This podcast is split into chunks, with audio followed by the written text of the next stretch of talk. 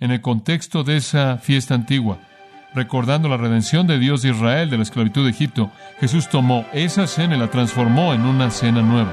Y ahora cuando vemos el gran punto redentor en la historia, no vamos a Egipto, vamos al Calvario.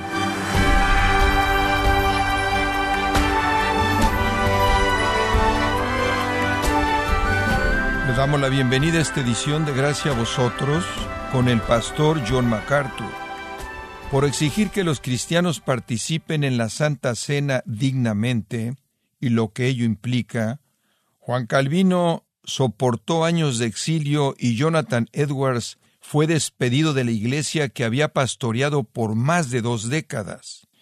¿Por qué la Santa Cena era tan importante para ellos?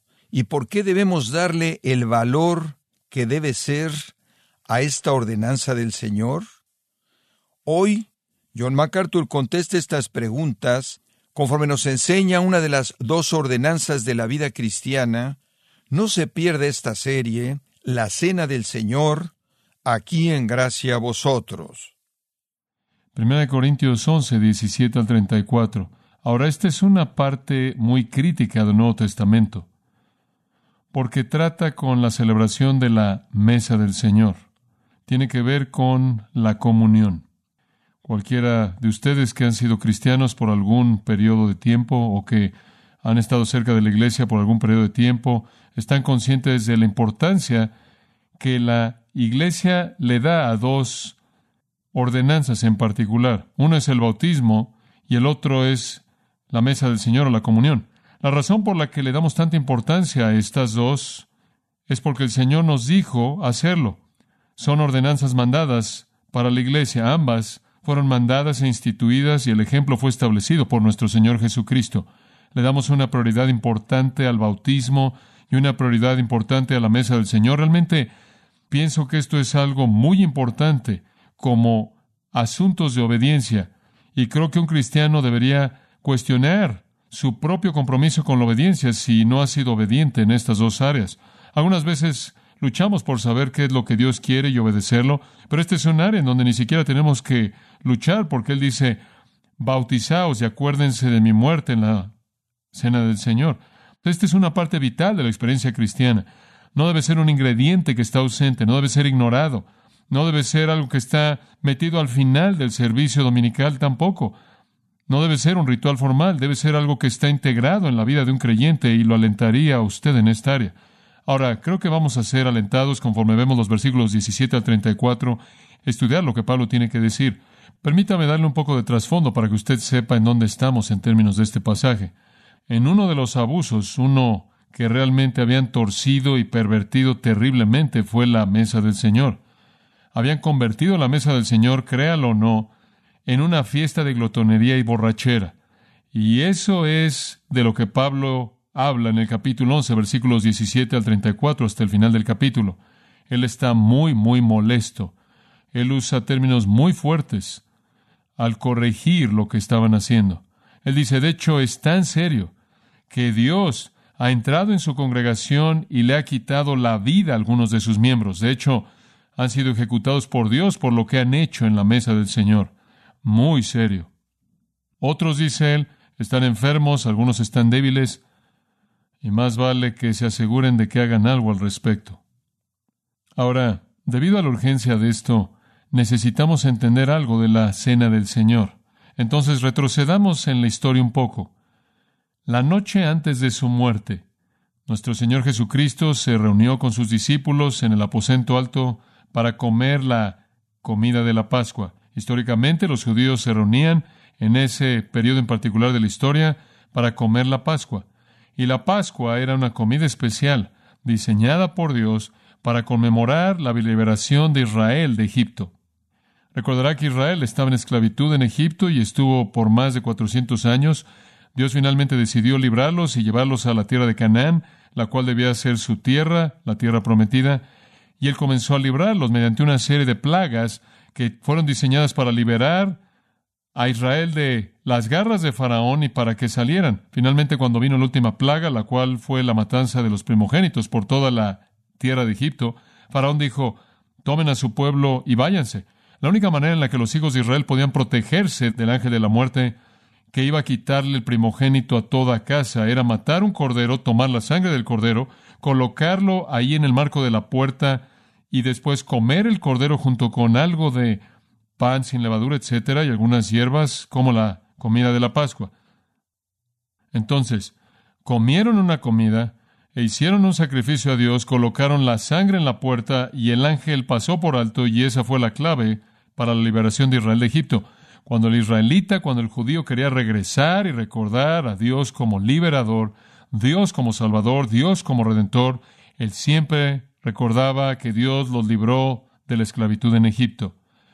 Y Dios instituyó la Pascua para que fuera celebrada anualmente como un recordatorio, y todavía lo es en la actualidad, la Pascua judía. El judío en la actualidad todavía está recordando eso como el punto de contacto con un Dios salvador, lo cual es trágico porque tienen que pasar por alto la cruz al ir hacia atrás, lo cual no reconocen. Pero en esa noche antes de la muerte de Jesús, mientras que los discípulos estaban comiendo la cena de la Pascua, en el contexto de esa fiesta antigua, recordando la redención de Dios de Israel de la esclavitud de Egipto, Jesús tomó esa cena y la transformó en una cena nueva.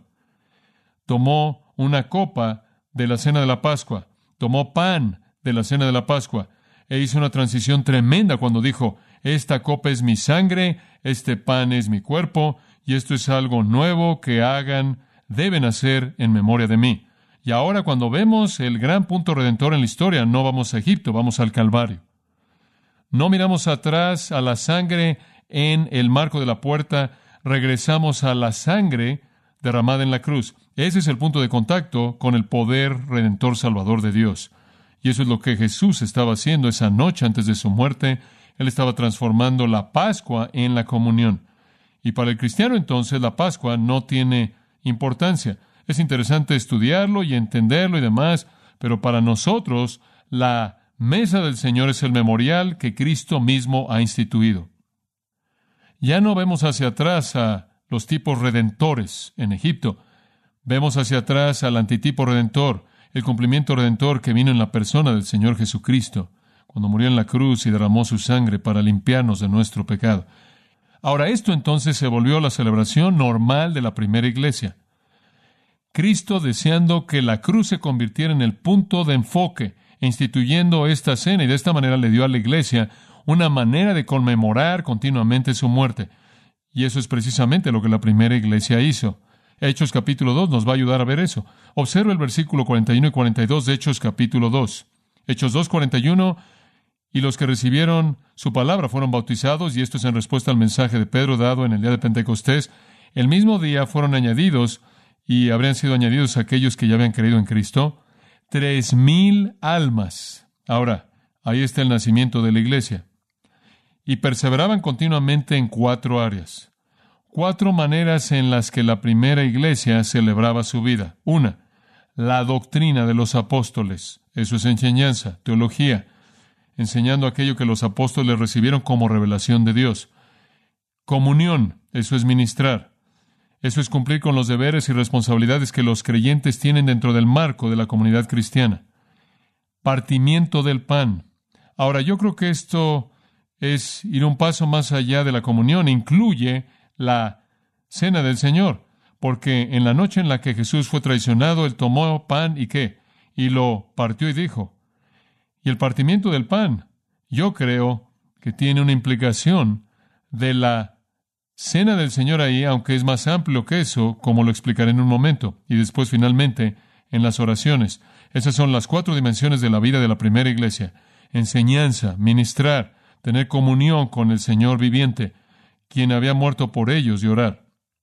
Ahora, esas cosas de nuevo son indicadas en parte en el versículo 46, y perseveraban continuamente en un sentir en el templo, y aparentemente allí es en donde se congregaban para la enseñanza las doctrinas de los apóstoles, con mucha probabilidad, y partiendo el pan de casa en casa, comían su alimento con gozo y con unanimidad de corazón. Y la idea aquí, de nuevo, es que usted tiene el partimiento del pan y la comunión y ciertamente la oración también será incluida. Entonces, en la vida de la iglesia, observe, continuaban diariamente partiendo el pan. Estoy convencido, junto con muchos otros eruditos bíblicos e historiadores de este periodo, que la primera iglesia celebraba la mesa del Señor de manera continua. De hecho, no es poco probable que pudieran haber tenido comunión con toda comida que comían al terminar esa comida. Esa no es una imposibilidad. Eso quizás es muy probable. El término partimiento del pan, de hecho en el versículo 42, tiene un significado histórico independiente de la muerte de Cristo. Es el término que se refiere a la costumbre palestina de tener una comida de comunión. Era común en esos días el hecho de que la comunión girara en torno a una mesa, y todavía es así. Y era común en ese periodo de tiempo tener a personas que venían y comían juntas. Ahora, cuando alguien viene a casa a cenar, usted sabe cómo funciona, usted prepara y pone la comida en la mesa, todos están sentados ahí, todos en cierta manera se ven los unos a los otros esperando la señal. Está tratando de pensar usted si van a orar en esta casa o si no oran, o si nos tomamos de las manos o cantamos la dexología, o si nos sentamos, nos ponemos de pie, o qué es lo que hace que el bebé empiece a llorar. ¿Lo ve? ¿Cómo entramos en esto? y la esposa está en la cocina, oran con la esposa ahí o con la esposa presente. Digo, ese es el procedimiento. Entonces, en cierta manera, nos sentamos hasta que todo pasa. Era muy aparente cuál era el procedimiento en este periodo de tiempo. El anfitrión simplemente se sentaba, tomaba un pedazo de pan, lo partía y, y todo el mundo entraba. Así comenzaban. Entonces, el partimiento del pan se volvió sinónimo con la comida de comunión, pero más allá de eso, es aparente para la mayoría de los historiadores que analizan la primera iglesia en el libro de los Hechos, que incorporado en esto estaba el partimiento del pan que Jesús llevó a cabo en la comunión, de tal manera que cuando habían comido la comida de comunión, procedían inmediatamente después de la comida de la comunión a entrar en la comunión del Señor o la cena del Señor. Ahora, no obstante, parece que en los primeros días lo estaban haciendo diariamente. Estaban teniendo comunión por todos lados, todo el tiempo. Ahora recuerda esto, que en el tiempo en el que Pedro predicó en Pentecostés, lo cual fue parte de la gran celebración de la Pascua también, en ese largo periodo de fiestas en Israel, muchos peregrinos habían venido a la ciudad y estaban viviendo con otras familias judías. Esto era parte de la sociedad. Cuando muchos de esos peregrinos fueron salvos, no querían regresar, entonces se quedaban en la comunidad y cuando se quedaban en la comunidad entonces los cristianos tenían que cuidar de ellos. Esa es la razón por la que dice en el capítulo 2, versículo 44, tenían todas las cosas en común y estaban vendiendo sus posesiones y dándolas a la gente que tenía necesidad, porque estaban todas estas personas que habían venido a la ciudad cuyas necesidades tenían que ser satisfechas, no tenían cómo vivir. Además, instantáneamente en el punto en el que la iglesia comenzó, fueron salvos esclavos y tuvieron una hermandad en común entre el esclavo y el hombre rico y las necesidades del esclavo, entonces estaban siendo satisfechas por hombres ricos que podían satisfacer necesidades.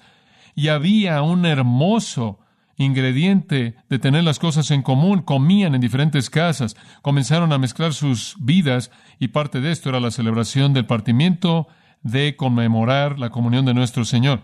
Vemos esto desarrollarse aún más conforme avanzamos en el libro de los Hechos, por ejemplo, y podremos ver varias cosas diferentes. Pero en el capítulo 20, versículo 7, Pablo llegó a la ciudad de Troas, y en el primer día de la semana, cuando los discípulos se reunían para partir el pan, aparentemente para este entonces, en cierta manera, ya era algo semanal, y estaban partiendo el pan una vez a la semana. Ahora, John, dice usted, ¿qué significa partir el pan aquí? Bueno, creo que el punto aquí de nuevo es el partimiento del pan como una conmemoración de la cena del Señor o la muerte de Cristo era el aspecto de recordar. Pero además de recordar eso, el versículo 11 dice, cuando él por lo tanto regresó y había partido el pan y había comido y había hablado por mucho tiempo, la implicación de ese versículo es que todavía estaban comiendo. Entonces, esto apunta que todavía era una comida común y corriente. Ahora, de regreso, de nuevo al versículo 7, y usted encuentra que Pablo les predicó. Ahora, esto se volvió un patrón en la primera iglesia. La iglesia se congregaba el primer día de la semana, tenían una comida de comunión, seguida por la comunión, seguida por un sermón. Ahora eso se volvió realmente el patrón y conforme progresó el tiempo, se quedó con nosotros. Y de hecho, inclusive en la actualidad hay muchas iglesias que se reúnen en todo día del Señor, tienen el partimiento del pan seguido por un sermón. La fiesta de amor hace mucho tiempo atrás se desvaneció. La fiesta de amor no fue algo instituido por nuestro Señor, no fue algo instituido por los apóstoles, fue algo que se quedó de la cultura y entonces nunca se quedó realmente a lo largo de los siglos. La costumbre antigua de conectar la cena del Señor a la comida ordinaria del día a día se comenzó a desvanecer un poco. No lo hacían con toda comida. Después lo hicieron con la comida común y corriente una vez a la semana, inclusive eso comenzó a desvanecerse. Dice usted, bueno, ¿por qué hicieron eso? Bueno, creo que hay varias razones por las que la primera iglesia pegó la comunión a una comida común y corriente. Una es porque el Señor Jesús había pegado la comunión a la cena de la Pascua y eso se volvió en cierta manera una norma. El Señor Jesús había comido una cena con sus discípulos y después instituyó la mesa del Señor y entonces en cierta manera dijeron, ese debe ser el patrón. Además de eso, el pueblo judío siempre había asociado la Pascua, claro, como esa cena y el cristiano judío podía hacer esa conexión fácilmente, pero el cristiano gentil veía hacia atrás a su legado y él decía, oye, siempre que vamos al templo y cuando ofrecemos algo a nuestro Dios, también tenemos una comida. Hubieron muchos festivales, de hecho solían celebrar lo que llamaban eranos, lo cual eran comidas comunes y corrientes. En cierta manera compartían entre sí la comida ahí entre los gentiles y era seguido por la adoración de algún dios. Y entonces esto era algo cultural, tanto en la cultura judía como la gentil, y la primera iglesia no lo dejó. Se reunían para comer, lo cual ha sido conocido como la fiesta de amor o el agape, y era seguido por la cena del Señor. Pero permítame apresurarme a añadir que ninguna de estas cosas son prescritas de manera particular en la Escritura. Usted podría tener la mesa del Señor después de cualquier comida que quisiera en su casa y encajar con el patrón bíblico. O usted podría celebrar la mesa del Señor y una fiesta de amor si escoge hacer eso. Podría seguir una comida especial en donde usted llamaba a ciertas personas para esa intención o podría tenerlo dentro de la iglesia sin la fiesta de amor, lo que sea. El punto es que usted lo haga. El punto es que usted obedece a lo que el Señor dice y que usted ejerce el privilegio maravilloso y la oportunidad de tener comunión en torno a la cruz. Y me atrevo a decir que algunas familias podrían ser alteradas dramáticamente si pasaran un poco de tiempo haciendo esto.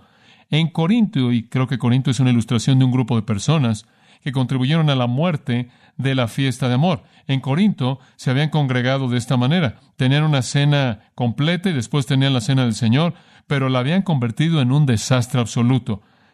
Le habían quitado todo significado. De hecho, la habían convertido en lo que estaban acostumbrados a celebrar en sus fiestas de ídolos. Se volvió un ejercicio de embraguez, de glotonería egoísta. Y después, cuando lo seguían con la cena del Señor, hacían que Dios lo rechazara. Le causaba tal asco y enojo que él decidió que la única manera en la que él podía enfrentarlo era hacer que algunos de los corintios se enfermaran. Y los hizo que se enfermaran y algunos de ellos estaban tan enfermos que murieron. Dios estaba muy enojado. Cuando venían a la mesa del Señor, venían con un espíritu tan profano y corrupto que se volvió una burla y una blasfemia en contra de la cruz. Y Dios no lo iba a tolerar. De hecho, vemos que las personas ricas traían el alimento, supuestamente todos debían cooperar, supuestamente debía ser una comida en donde iba a haber una especie de compartir de manera simbólica el alimento que simbolizaba el compartir todo en la comunidad cristiana y créame, debía haber sido así. El cristianismo rompió barreras fantásticas y ahora están comenzando a levantarlas de nuevo, apenas 20 años después de que ya no estaba Jesús. Pero se reunían y la gente rica estaban a cargo de todo, y se comían toda su comida antes de que los pobres llegaran. Y después los pobres venían y decían, oh, lo siento, se acabó todo. Algunas personas estaban entregándose a la glotonería y otros iban a casa con hambre. De hecho, si usted ve 1 Corintios capítulo 11, creo que es el versículo 33, vería por la amonestación de Pablo que esto fue precisamente lo que pasó. Por tanto, hermanos míos, cuando se reúnen para comer, esperaos unos a otros. Usted no puede compartir la comida con otros a menos de que espere que alguien llegue y comparta con usted. Si tienen un problema de hambre, dice en el versículo 34, si lo único que quieren hacer es comer, quédense en casa. Ese no es el punto. Ciertamente no necesitan hacerlo ahí. Ciertamente no puede decir, bueno, simplemente tenía hambre. No, si tiene hambre, váyase a casa. Ha venido usted aquí a compartir. Entonces usted tiene en Corinto a la gente rica y a la gente pobre, aquellos que podían traer mucho y aquellos que podían traer difícilmente algo. Y es aparente para algunos que el esclavo podía disfrutar solo una buena comida a la semana, y esa era la comida de la fiesta de amor, pero no estaban las cosas bien. Los ricos no compartían con los pobres, comían en grupos pequeños exclusivos, se apresuraban para que no quedara nada cuando llegaran los pobres, y el resultado era que la ocasión social que supuestamente debía hacer un lado las diferencias, terminó levantando muros enormes entre la gente. Y después cuando se iban a la mesa del Señor, iban a la mesa del Señor y estaban profanándola, estaban blasfemando, en una burla, celebrar la unidad en común de la cruz, mientras que estaban haciendo todo lo que podían por levantar muros entre sí mismos y otros a quienes Dios amaba por igual. Entonces Pablo escribe esta sección para corregir sus abusos. Y él realmente los confronta. Veamos el versículo 17 como una introducción básica de la sección. Y no vamos a terminar, entonces vamos a tomar un poco de tiempo aquí. Ahora, en esto que os declaro, no os alabo. Ahora en el capítulo 11, versículo 12, él tiene unas cuantas cosas por las que los podía alabar. Los podía alabar porque por lo menos le hicieron preguntas y mantuvieron una tradición doctrinal, pero él aquí dice, no les puedo alabar por esto, que se reúnen no para lo mejor, sino para lo peor. ¿Saben una cosa? Ir a la iglesia para ustedes es lo peor que pueden hacer. Piensen en eso. Digo, eso es sorprendente. Él dice, miren, les anuncio. Y él usa la palabra paranguelo, lo cual significa mandar. Ya no estoy haciendo sugerencias, los voy a confrontar. Ahora tengo unas cuantas cosas que mandarles y no voy a alabarlos en ninguna de estas. Entonces olvidemos eso. Cuando se congregan, cuando se reúnen, se reúnan no para lo mejor, sino para lo peor. Estarían mejor quedándose en casa que si se congregaran. Bueno, eso realmente es excepcional. En lugar de que su adoración sea útil y edificante, es destructiva. Mejor quédense en casa. Usted odia pensar en eso, pero estoy seguro que probablemente es verdad en las iglesias, quizás algunas iglesias que inclusive usted conoce, que sería mucho mejor si nadie viniera, mucho mejor. Bueno, en la asamblea corintia, lo peor que podían hacer por su vida espiritual era congregarse. Dice usted, es increíble a la luz de Hebreos 10, sí. No dejen de congregarse. Necesita hacer eso, dice, estimulándonos al amor y a las buenas obras, pero lo único que hacían era estimularse al enojo y al egoísmo. Imagínese, cuando llega un punto en la iglesia en donde la iglesia se congrega para lo peor, usted está en serios problemas. Habían degradado la fiesta de amor en un ejercicio egoísta de glotonería, de embriaguez, y habían metido ahí la cena del Señor al final. Los hermanos pobres eran heridos, habían convertido la cena del Señor en una fiesta para satisfacer el hambre, los elementos de la comunión eran manejados de manera irreverente, y Pablo dice, voy a corregir esto. Entonces el versículo 17 es una reprensión general. Entonces estas son las cosas que él está reprendiendo en su asamblea. El mal uso de la comunión y el mal uso de los dones espirituales, pero para esta ocasión es la comunión lo que está en su mente. Primero Pablo habla de la perversión de la cena del Señor, y en cierta manera he presentado el contexto para usted un poco en los versículos 18 al 22, la perversión de la cena del Señor. Versículo 18. Porque en primer lugar, cuando se unen como iglesia, la palabra iglesia eclesía nunca es usada en el Nuevo Testamento en referencia a un edificio, nunca. Siempre es usada en referencia a una asamblea de personas. Sea que estén vivas, muertas, universal o local, siempre es gente. Una iglesia es un organismo. Entonces, cuando se congregan en la iglesia, eh, sigo oyendo una y otra vez en el griego que hay schismata entre vosotros y en parte lo creo. Ahora, schismata es un término interesante. Se refiere básicamente a una diferencia de opinión. Quiero que entienda la palabra aquí porque creo que estamos viendo otra dimensión en la vida de problemas de la iglesia corintia. Se refiere básicamente a una diferencia de opinión. Por ejemplo, en Juan 7:43 y Juan 9:16, Juan dice acerca de Jesús, hubo una división entre el pueblo. Y lo que significa en esos dos ejemplos es que algunas personas decían que Jesús era de Dios y algunas personas decían Jesús no es de Dios. Y el comentario de Juan ahí es que hubo una división, una esquismata entre el pueblo. Lo que él quiere decir con eso es que hubo una diferencia de opinión.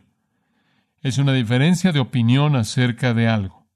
Entonces él dice, cuando se congregan, continuamente oigo que hay diferencias de opinión entre ustedes. Cuando la iglesia se congrega, en lugar de unir y tener comunión, lo único que hacen es discutir. Discutir. Ahora eso es realmente triste. Y esa es la razón por la que desde el comienzo mismo del libro, en 1 Corintios 1.10, Pablo dice, os ruego, hermanos, por el nombre del Señor Jesucristo, que todos habléis lo mismo y que no haya más de estas diferencias de opinión, sino que se unan de manera perfecta entre vosotros con la misma mente, teniendo el mismo parecer, deben tener el mismo entendimiento, la misma opinión, la misma actitud y hablar lo mismo. En lugar de esto, se congregan y pelean por todo. Dice usted, bueno, ¿qué es lo que hace que una iglesia pelee así? ¿Qué hace que una iglesia se divide en pequeños grupos? Le voy a decir lo que la causa. Pablo se lo dio de manera tan clara como usted lo puede oír. Y yo, hermano, no puedo hablar a vosotros como espirituales, sino como qué? Como a carnales. No son carnales porque, habiendo entre vosotros divisiones y contiendas y demás, y envidia no son carnales, lo que la causa es la carnalidad, andar en la carne, hacer lo que la mente dice en lugar de andar en el espíritu y hacer lo que Dios dice que causa división. Lo que más debe temer la iglesia en mi mente es la división. Eso es verdad en la mente de Pablo. Y se habían dividido de toda manera diferente, no solo los grupos del capítulo 1 y 3, no solo la dicotomía ricos, pobres sociológicamente, sino que tenían todo tipo de divisiones y pequeños grupos y dividiéndose por todo tipo de opiniones. Simplemente había un espíritu de división que permeaba todo y el problema de la división era como un incendio forestal en la asamblea corintia. Y llegaron a la mesa del Señor y conforme se sentaron para comer, conforme se sentaron para tratar de tener comunión en torno a una comida, simplemente era tan obvio que estaban tan fracturados que hicieron una burla de todo esto y Pablo dice, en parte lo creo. ¿Cómo es posible que en parte lo creo? Porque lo he oído tantas veces, estoy seguro de que hay algo de exageración y quiero que sepan que no lo creo de manera total.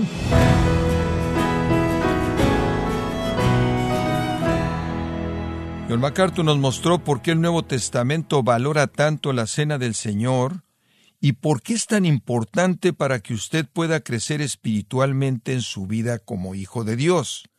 Esto es parte de la serie La Cena del Señor, aquí en Gracia a vosotros. Estimado oyente, le invitamos a leer el libro El aposento alto, escrito por John MacArthur, donde analiza algunas de las promesas más conmovedoras y poderosas de todas las escrituras. Lo puede obtener en gracia.org o en su librería cristiana más cercana. También le comento que puede descargar todos los sermones de esta serie en la Cena del Señor, así como todos aquellos que he escuchado en días, semanas o meses anteriores, animándole a leer artículos relevantes en nuestra sección de blogs en gracia.org. Si tiene alguna pregunta o desea conocer más de nuestro ministerio, como son todos los libros del pastor John MacArthur en español o los sermones en CD que también usted puede adquirir, Escríbanos y por favor mencione la estación de radio por medio de la cual usted nos escucha en gracia a vosotros. Es importante conocer no solo el país y ciudad de donde usted nos escucha, sino también la radio.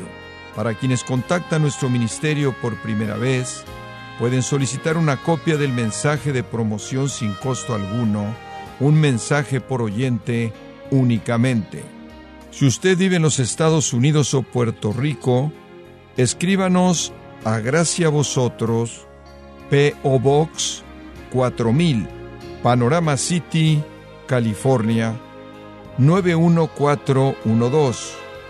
O puede escribirnos a través del siguiente correo electrónico radio arroba En nombre del pastor John MacArthur, de nuestra asistente administrativa Jessica Fonseca, así como del personal, queremos darle las gracias invitándole para que nos acompañe en la próxima edición y juntos continuar desatando la verdad de Dios un versículo a la vez, en gracia a vosotros.